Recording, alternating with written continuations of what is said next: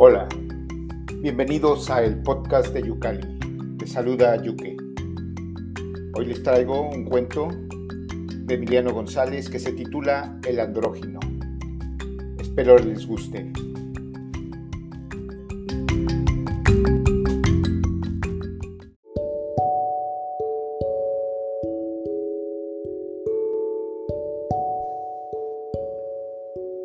Es una historia horrible, dije al reverendo Westcott al devolverle el manuscrito, pero no comprendí bien las últimas anotaciones. Por ejemplo, ¿qué quiere decir Summers con eso del gran sapo negro? ¿Con lo del guante? ¿Con lo del vómito de murciélago? ¿Con lo del éxtasis que provoca al dios? Oh, bueno, respondió el reverendo. Hay anotaciones que ni yo mismo entiendo. El guante, una prenda mágica por medio de la cual se le atacó en su talón de Aquiles el fetichismo. Así fueron preparándolo, advirtiéndole. Primero sueña con la vieja del guante y luego con maíz. El dibujo de Sandys también fue muy útil, por supuesto, en lo que la tentación se refiere.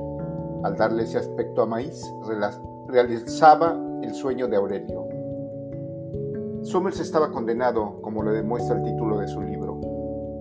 Él quemó los ejemplares que pudo hallar por un oscuro presentimiento. Los quemó porque instintivamente rechazaba el futuro que le esperaba. Lo que resta son alusiones a la curiosa naturaleza de los ritos que la gran esfera exigía de sus adeptos y a la aún más curiosa filosofía de los privilegiados. Parece ser que todos ellos encarnaban a un dios distinto, pero cada dios era una pesadilla un monstruo del inconsciente que al surgir a la superficie de entre fangos primigenios, cobraba una realidad amenazante y una tétrica metamorfosis se operaba entonces en el aspecto físico de los privilegiados.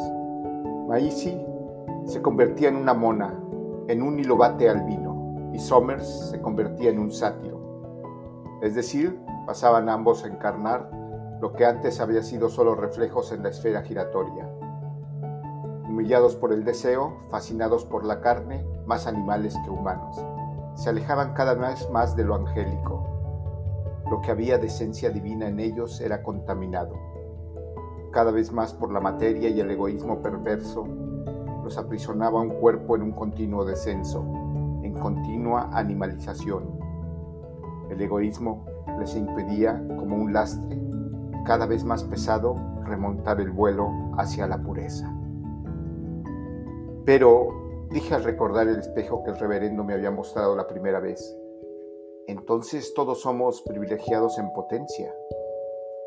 En efecto, contestó con mirada sombría, en todos los hombres hay una bestia, un gran sapo negro, un enorme gusano que, si se mantiene dormido en las capas más primitivas del alma, no llega a manifestarse nunca, y el hombre muere sin conocer su existencia. Si por el contrario lo despertamos por medio de los estímulos apropiados, puede conducirnos a la disolución, al deterioro absoluto. Summers y Maisi despertaron al gran sapo negro antes de unirse a las blasfematorias cópulas que, por fortuna, no dieron nada a luz. Aurelio y Maisi siguieron el ejemplo del padre, de no haber sido, así, una entidad fatal para la humanidad habría sido engendrada. Pero, ¿y la esfera? Como dice Somers en las últimas anotaciones delirantes, la esfera estalló en mil pedazos, junto con su reloj.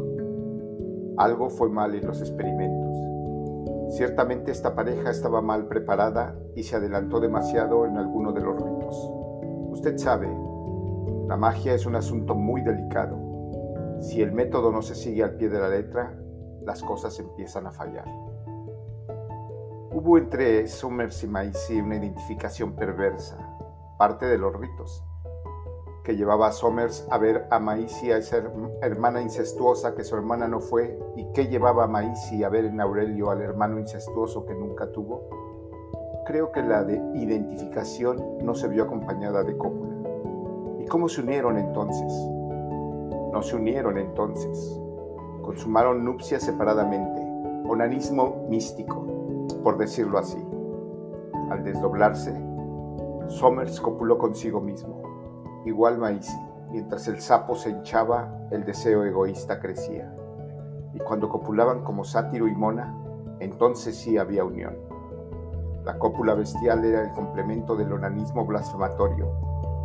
También hubo otras prácticas perversas, pero Somers no las especifica. Le repito, si la pareja no hubiera seguido los pasos del padre de Maisi, si no se hubiera entregado como él a las brumas, una entidad abominable, una variedad espeluznante de andrógino habría invadido nuestro mundo. ¿El andrógino?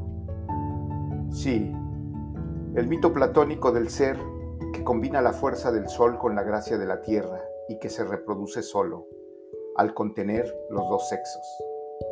Durante la época de Somers surge un movimiento aparentemente literario que en realidad fue esotérico, el decadentismo. Somers perteneció a él, como habrá podido apreciar usted al leer El sátiro y las notas sobre poesía y mística. Para los decadentes, el andrógino encarnaba el ideal erótico y el ideal sobrehumano. Más allá del hombre y de la mujer existe un bello monstruo, que Nietzsche llamó el superhombre, y que los decadentes llamaron el andrógino. La idea es muy antigua y tiene un aspecto gnóstico en su origen, aparte del erótico de la leyenda griega. En la cosmología gnóstica, el hombre es un pedazo de excremento con un destello de luz divina. Dicho menos brutalmente, el hombre es materia y peso. Mientras más inmaterial y menos pesado es, más se acerca a la divinidad. Algunos llegaron a pensar que la muerte era la condición más perfecta del ser humano. Otros pusieron sus esperanzas en un ser imposible, ideal, que contenía el soplo, la quinta esencia de Dios, que se multiplicaba solo, que carecía de sentimientos y emociones humanas, que superaba las limitaciones de la materia y que poco a poco se convertía en luz. Comparados con los gnósticos funerales, los decadentes eran más optimistas, pero no pensaron que la luz lunar que irradiaba el monstruo era una luz fría, negativa, un mero reflejo de la gran luminaria positiva e ígnea del sol. En efecto, el andrógino eh, no es tan imposible como creían los decadentes, pero su símbolo es Narciso, cuya contemplación estéril, masturbatoria, que da luz a la más esterilidad, lo convierte en un monstruo, en un vampiro, en un golem de la erotología y en el plano de los privilegiados en un peligro sobrenatural, más que un ser divino. El andrógino es un gran dios, sí, pero un dios de las sombras. El dandismo de Mallarmé, andrógina literaria, termina por conducirlo a blasfemar de la vida con el silencio y la esterilidad. Si el egoísmo se convierte en absoluto, aprisiona el alma en una individualidad estéril, en lugar de conducirla a la fusión luminosa con el gran todo. Pero lo que importa en Satán es la rebeldía, no el triunfo. El documento que le he mostrado es la descripción de una caída. Sin embargo, en esa caída hay un éxtasis, una superación de los límites de la vida cotidiana, una hazaña sobrenatural. Ha dado un gran paso quien logra el milagro de estremecer con su presencia los umbrales del Edén. Cuando me despedí del reverendo era casi medianoche y al regresar a mi hotel Sentí que la luna planteaba las colinas en el mismo amor enfermo con el que el sol las doraba al atardecer.